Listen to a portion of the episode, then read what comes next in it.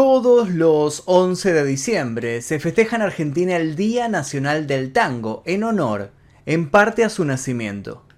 Fue un artista de reconocimiento global que supo posicionarse en la vanguardia al interiorizarse de modo poco habitual para la época en la industria del entretenimiento. Más allá de convertirse en un temprano ícono de los arrabales, también invirtió en películas y casi que inventó el formato del videoclip. El magnetismo de su sonrisa y la naturaleza de su talento lo hicieron acreedor de una fama imperecedera, pero también lo han posicionado como una de las figuras más misteriosas. Su biografía está teñida de sombras que en lugar de opacarlo, hacen que su brillo se potencie. Fue francés uruguayo. ¿El avión en el cual murió se estrelló porque alguien disparó en su interior? ¿Qué se esconde tras ese accidente? ¿Acaso Gardel se salvó y siguió actuando? ¿Desfigurado e irreconocible por toda América? ¿Qué tortuoso camino tuvo que recorrer su cuerpo desde Medellín hasta Buenos Aires? Bueno, agárrense los sombreros porque al ritmo del 2x4 vamos a indagar en estos y otros aspectos, hasta llegar al 24 de junio de 1935, el día que murió Carlos Gardel. A pesar de sus pocas horas de vuelo de entrenamiento, Samper Mendoza decidió relevar a los pilotos que ese día iban a volar de Medellín hasta Cali. Mendoza era una persona fuerte en la empresa Saco, siglas de Servicio Aéreo Colombiano, y se entusiasmó frente a la idea de ser él quien pilotara el avión que llevaría a uno de los cantantes más reconocidos del momento junto a sus músicos y equipo. Era una ocasión ideal para inaugurar una nueva ruta con sus recién adquiridos aviones Ford Trimotor. Algunos sostienen que la emoción por realizar ese viaje lo tenía realmente desconcentrado. ¿Pero eso explica todo? Bueno, más adelante indagaremos en este aspecto. Lo importante es saber que aquello resultaría en una terrible tragedia.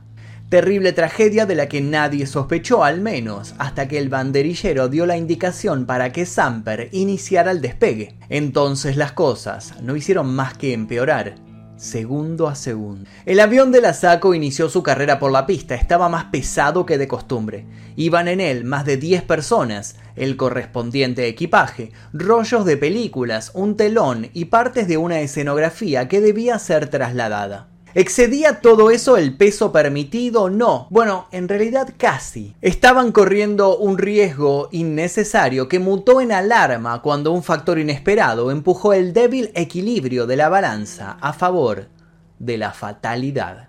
Cuando la aeronave tomó impulso, una fuerte ráfaga de viento hizo que el dominio de la misma se volviera errático. ¿Supo acaso en ese momento Samper que ya nada podía hacer? No lo sabemos, lo que sucedió ese momento dentro del avión quedó sepultado allí, dando lugar a un sinfín de especulaciones. Lo cierto es que los testigos, muchos de ellos allí reunidos para despedir a ese magnánimo músico que pretendía dirigirse al próximo destino de su gira, pudieron ver cómo Samper maniobró de modo violento. De pronto, el trimotor F-31 se encaminaba de modo directo hacia los hangares de la Skadda, la Sociedad Colombo-Alemana de Transportes Aéreos. Por un instante nadie pudo creer lo que veía. Incluso el banderillero quedó estático en su lugar. Luego, se arrojaría a un costado para evitar ser embestido. El F-31 se estrelló contra otro avión. Luego, una explosión y las consecuentes llamas. Todos los que vieron el accidente se llevaron las manos a la cabeza consternados. Algunos empleados de la SACO, al ver que los curiosos empezaban a invadir la pista, intentaron incitarlos para linchar a los empleados de la SCACDA, a quienes acusaron de ser responsables de aquello que acababa de pasar. Todo fue un completo caos hasta que arribaron en el lugar ambulancias, bomberos y la policía. Irónicamente, una carrera en pleno ascenso acababa de caer en aquel aeródromo. Gardel y la mayoría de los que viajaban con él habían muerto. Quizás una de las polémicas que mayor repercusión tiene en torno al universo Gardel es la que habla de su lugar de nacimiento. Hay dos versiones al respecto, cada cual con sus seguidores y detractores. La primera es la conocida como la hipótesis francesista, La segunda es la hipótesis uruguayista. La hipótesis francesista sostiene que Carlos Gardel nació en Toulouse, Francia, el 11 de diciembre de 1890 bajo el nombre de Charles Romuald Gardès. Su madre habría sido Mary Berthe Gardès y su padre, un tal Paul Jean Lasserre, un hombre que no habría participado de la crianza del niño. Esta historia sostiene que Bert emigró a Buenos Aires, Argentina, en 1893 Allí su hijo se cambiaría el nombre y adoptaría uno artístico, dando vida al famoso Carlos Gardel. La partida de nacimiento del tal Charles Romuald Gardés, sellada en Toulouse, es una de las principales pruebas que los defensores de esta hipótesis esgrimen a su favor. A su vez, los francesistas hablan de un testamento donde supuestamente Gardel afirma ser Gardés. La hipótesis uruguayista sostiene con vehemencia que ese testamento es una farsa inescrupulosa de los abogados para que se aceleraran trámites burocráticos de la herencia. Ellos están convencidos que la historia es otra, y es un poco más rebuscada. Los uruguayistas están convencidos de que Carlos Gardel nació en Tacuarembó, Uruguay, probablemente un 11 de diciembre, siendo su madre María Lelia Oliva, el niño era fruto de una relación secreta que la mujer tenía con el esposo de su hermana, un famoso militar y político de la zona. El niño no habría sido reconocido por ninguno de sus padres. La encargada de inscribirlo y criarlo fue una inmigrante, la ya mencionada Berthe Gardés. En esta hipótesis, ella habría sido la tutora del pequeño, al que habría bautizado Carlos. Ambos se llevaban muy bien, sin embargo, en 1890, Bert, o Berthe, se había tenido que ir a su país natal por unos años. Allí había tenido un hijo y luego había vuelto a Uruguay, cargando al pequeño y una necesidad imperante de trabajar. Nuevamente había sido contratada para cuidar a Carlos. Para los uruguayistas, Carlos y Charles habrían sido dos personas diferentes, ambos bajo el ala de la misma mujer. Según esta versión, los padres biológicos de Gardel habrían formalizado la relación años después, teniendo seis hijos más. Dicen que Gardel, que conocía su real árbol genealógico, ya de grande visitaba a sus hermanos cada vez que iba a Uruguay. Las principales pruebas de esta versión son los documentos tramitados por Gardel en 1920 y 1923, documentos en los que declara haber nacido en Tacuarembó. La hipótesis francesista siempre contraataca ese argumento con otro, ellos no dudan en remarcar que los mencionados documentos contienen datos falsos aportados por el propio Gardel al desatarse la Primera Guerra Mundial. Si Gardel hubiese sido identificado como un ciudadano francés por nacimiento, habría corrido el riesgo de ser llevado a la cárcel por desertor. Eso explicaría el por qué no dudaría en hacerse pasar por uruguayo. Se ha peticionado judicialmente la exhumación de los restos de Gardel y su madre a fin de realizar estudios que establezcan su identidad genética. Las respuestas siempre fueron negativas. Ambas versiones solo coinciden en que hay algo que no se puede negar. Gardel se nacionalizó argentino en 1923. Después de todo, en Argentina fue donde daría sus primeros pasos, los mismos pasos que lo llevarían años después a recorrer los principales escenarios del mundo. Carlos vivió con Bert, su madre o madrastra, según uno prefiera, en el Abasto, un barrio de los llamados Bravos, donde las disputas eran moneda corriente en las esquinas, donde la picardía y la delincuencia se rozaban de modo peligroso. Allí creció el pequeño atravesando las calles sin bajar la vista, siempre inquieto, curioso, de pocas palabras. Siempre parecía observar pensativo lo que lo rodeaba. Al segundo año del secundario decidió dejar los estudios para pasar a la acción. De la noche a la mañana empezó a cantar temas camperos en los comités políticos y en los viciosos cafetines del abasto y de la boca. Bert, preocupada por la relación del joven con la noche, intentó detenerlo. Llegó incluso a esconderle las llaves, pero eso no pudo hacer nada contra Carlos. Ni siquiera se asustó con sus leves encuentros con la policía por frecuentar amistades un poco peligrosas. Allí en la calle no solo conoció las peleas, los corazones rotos y las puñaladas por la espalda. Fue tomando contacto con el lunfardo, con los compadritos, con los payadores, con la bohemia en forma de vida. Carlos empezó a desenvolverse como utilero, tramoyista y aplaudidor en varios teatros. Así, en el privilegiado detrás de escena se topó con voces sublimes, a las que no tardó en imitar con resultados que empezaron a dejar boquiabiertos a quienes tenían el gusto de escucharlo. El joven forjó una relación especial con quien sería dueño de una famosa fonda de la época, y sus conciertos se hicieron cada vez más comentados bajo los faroles de aquel Buenos Aires. Los rumores de un gran muchacho cantor se amplificaron cuando en 1911 Carlos conoció en la casa de un amigo pianista a José Razano. De dicho encuentro nacería el dúo Gardel-Razano, que para 1913 ya empezaba a negociar sus primeras giras por Argentina, de allí a países limítrofes. Las palmas no se cansaban de aplaudirlos con devoción. Carlos y José no podían creer cuán rápido estaba llegando la tan ansiada fama, esa con la que habían coqueteado en sus mejores sueños. De la noche a la mañana se encontraron cobrando por día lo que no soñaban ni siquiera ganar en un mes. El carisma de Carlos y su ambición no dejaban de abrirles puertas, y lo mejor estaba por llegar. Carlos cantaba todo tipo de canción no gustaba de improvisar, pero era bueno con cualquier ritmo y modalidad. Y fue en 1917 cuando ocurrió el milagro. Gardel rompió todos los esquemas cuando incorporó un nuevo estilo en el tango. Comenzó con sus interpretaciones a dar un sentimiento particular a los versos. Las estrofas cantadas por él empezaron a lucir sentimientos hasta el momento ignorados. Daba la sensación de que las cuerdas vocales de Gardel tenían el don de darle vida a lo que acariciaban. En ese año le proponen participar en la película muda Flor de Durazno. Para ese entonces, Carlos pesaba 120 kilos y medía menos de un metro sesenta y cinco. Sabiendo el muchacho que su exposición recién estaba comenzando y que la vida del espectáculo le deparaba una agitada agenda a la que solo iba a poder responder estando en forma, hizo dietas y entrenó. Respecto a esto, algunos estudiosos dicen que su obesidad y su ausencia de vello facial eran fruto de una enfermedad congénita o algo por el estilo. Pero no hay nada certero al respecto. Lo importante es que Carlos hizo bien en prepararse, porque efectivamente lo esperaban muchas noches de teatro y horas y horas en estudios de grabación. En julio de 1917, un disco de Gardel Razano salió a la venta. Para 1925 ya serían 171 las grabaciones que el dúo tendría en su haber. El éxito no dejaba de acompañarlos, pero la meteórica escalada dentro de las listas de más escuchados se detuvo de pronto por una catastrófica noticia. José Razano ya no podía seguir cantando.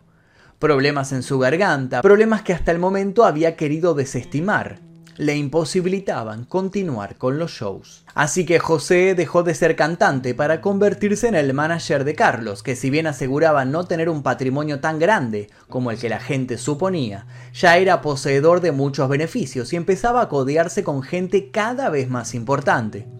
Mientras tanto, la tecnología discográfica sigue evolucionando y en 1926 Carlos vuelve a grabar muchas de sus canciones exitosas para obtener una mejor calidad de audio. El propósito bueno, era muy simple, quería volver a Europa con estas nuevas grabaciones para ver si encontraba alguna oportunidad por allí. Muchos sostenían que no iba a lograrlo, que el éxito que él tenía en Argentina no iba a funcionar en otro lugar, pero obviamente se equivocaban. Para ese entonces, Gardel ya era de todo el mundo. En 1927, después de una etapa consagratoria en España, Gardel intentó la conquista de París. Los resultados en 1928 se torna el año más fructífero de su carrera hasta entonces. Los franceses caen rendidos a sus pies, a sus tonos, a su encanto sobre las tablas. Gardel sabe que tiene cautivado al público y se pasa las noches pensando en cómo seguir expandiendo su potencial. Es entonces cuando el cine sonoro que nace en Nueva York en esa época lo inspira para dar su siguiente paso. El 1 de octubre de 1930, Gardel, Razano y Francisco Canaro constituyen Unión Argentina, sociedad difusora de obras musicales y cinematográficas. Poco después, filman 15 sketches que le sirven a Gardel como promoción de sus canciones. Estamos en presencia de los primeros videoclips. Ni lento ni perezoso, Gardel logra que estas cintas lleguen a la Paramount en París. Algunos sostienen que esto sucedió gracias a que Chaplin, a quien habría conocido en una fiesta, lo apadrinó. Lo cierto es que en breve las películas que lo tienen de protagonista son aclamadas y las escenas del morocho de Buenos Aires son acompañadas por gritos y ovaciones. Dispuesto a no perder las riendas, Gardel se asocia entonces con Alfredo Lepera para que escriba los guiones y las letras de las canciones. Paramount entonces ve en Gardel una clara posibilidad para acercarse al público hispano. ¿Y en qué deriva todo esto? Bueno, le ofrecen un contrato en Estados Unidos. Una vez allí, él y Lepera crean la productora Éxito Producciones, nombre al que por supuesto le harían honor. En 1934, Gardel comienza a rodar en Nueva York y termina de consagrarse en todos los aspectos posibles. Cosecha buenas críticas, fervor popular, admiración de sus pares. Tan grande llega a ser que luego de su muerte se arma alrededor de su figura una leyenda urbana que al día de hoy sigue siendo material de dudas. Mientras estaba en Nueva York en 1934, el Zorzal cantaba en la cadena NBC todos los días a las 9 de la noche. Una de esas noches llegó a la radio una joven pareja de New Jersey. El chico había quedado fascinado por Carlos y quería saludarlo. Mientras estrechaban sus manos, la novia del joven le dice a Gardel que el muchacho también canta, pero que pierde su tiempo con las malas juntas. Carlos lo mira entonces, lo estudia de arriba abajo y le cuenta de sus noches, de todo lo que había pasado en su juventud en el abasto. Le dice que él también había sido tentado por ese mundo, pero que si uno tiene la pasión de cantar debe sobreponerse a todas esas cosas. Más tarde Gardel le aconseja que se anote en un concurso de cantantes que había en la radio. El joven, obnubilado por estos consejos, le hace caso y termina saliendo primero en el concurso. Poco tiempo tardaría en convertirse él también en un ícono de la música. Ese joven luego fue conocido como Frank Sinatra. Gardel estaba en el pico de su estrellato cuando dio, sin saberlo, su última presentación en vivo. Sucedería en Colombia y cantaría Tomo y Obligo.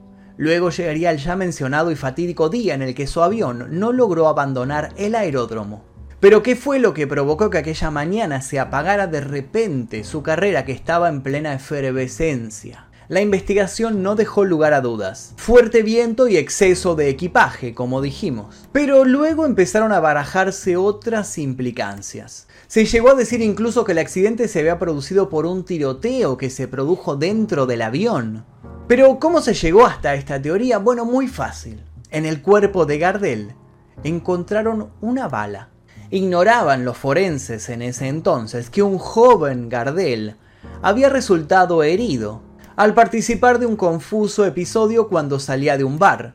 El souvenir había sido aquella pieza de plomo. Otra teoría sostiene que Samper Mendoza, quien era el dueño de la empresa Saco, la de aviones, en ese momento se encontraba alcoholizado otra teoría también señala que Samper había realizado aquella peligrosa maniobra a propósito, con el fin de intimidar a la otra empresa con la cual tenía cierta rivalidad. A pesar de que no hay pruebas suficientes para sostener estas líneas, lo cierto es que Samper Mendoza era una persona con renombre y es probable que las investigaciones hayan sido manipuladas para no manchar su buen e influyente nombre. ¿Cuál fue la conclusión entonces? Que el episodio al día de hoy sigue siendo revisitado por historiadores, por especuladores y también por conspiracionistas. Incluso algunos llegaron a inventar la historia de que Gardel habría escapado de las llamas para convertirse en una especie de fantasma de la ópera tanguero que seguiría realizando sus shows en bares de mala muerte, siempre oculto debajo de una capucha para tapar sus quemaduras. Otros creen que el que murió en el accidente fue un doble, un doble al cual Gardel había entrenado y contratado para poder tener él una vida más tranquila.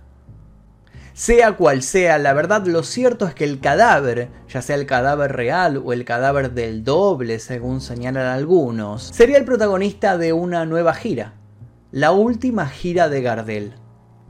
Tras el fatal accidente, el cuerpo sin vida de Carlos fue enterrado en el cementerio de San Pedro en Medellín. A los cuatro días, el gobierno uruguayo pidió por él. Al momento de la muerte del cantante, en Argentina gobernaba Agustín P. Justo, y la agenda política de la famosa década infame atravesaba un escándalo producto de un negociado de las carnes que había sido denunciado en el Senado por Lisandro de la Torre.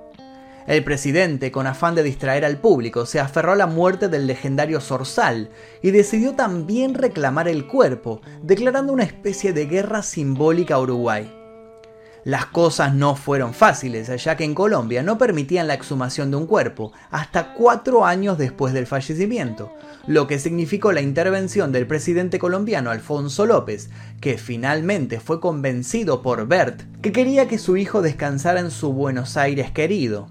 Según las crónicas colombianas, la exhumación concluyó a las 23.30 del 19 de diciembre de 1935 y el cuerpo fue trasladado a la estación de ferrocarril desde donde partió en el primer tren de la siguiente mañana. El cuerpo pasó por Amagá y La Pintada, donde fue colocado en unas carretas que lo llevaron hasta la localidad también colombiana de Valparaíso. Allí no había rutas sino caminos de tierras, por lo que los 20 baúles, tres cajas con sombreros y el ataúd de Gardel fueron cargados al lomo de mula y caballos. De allí viajó a Marmato y Supía. Desde esa ciudad siguió hasta Pereira, donde fue subido nuevamente a un tren. El 29 de diciembre llegó a Buenaventura y fue embarcado en el Santa Mónica. Siguió una escala en Panamá, donde tras cambiar de embarcación cruzó el canal y arribó a Nueva York el 7 de enero de 1936, donde fue velado durante más de una semana. El 17 de enero fue nuevamente embarcado finalmente con destino a Argentina. Tras hacer escala en Río de Janeiro y en Montevideo, ciudades donde también recibió homenajes, el cuerpo de Carlos Gardel llegó al puerto de Buenos Aires el 5 de febrero de 1936. Allí lo esperaba una carroza fúnebre que encabezó una procesión hacia el Luna Park, donde pasó la noche. A la mañana siguiente, en una procesión multitudinaria, fue trasladado al cementerio de la Chacarita, donde fue alojado en el Panteón de los Artistas. En diciembre de ese mismo año, el cuerpo fue movido a una doble parcela en el mismo cementerio, y un año después, el 7 de noviembre de 1937, los restos de Gardel volvieron a ser exhumados para ser depositados en el mausoleo que tiene su estatua y donde continúa hasta el día de la fecha. Gardel cantó en muchos idiomas gracias a su capacidad para la fonética y en 2003 su voz fue registrada por la UNESCO en el programa Memoria del Mundo, dedicado a la preservación de documentos pertenecientes al patrimonio histórico de los pueblos del mundo. Y es que ya todos conocen la frase que dice que Gardel canta cada día mejor, y algunos señalan que incluso logra hacer esto después de muerto.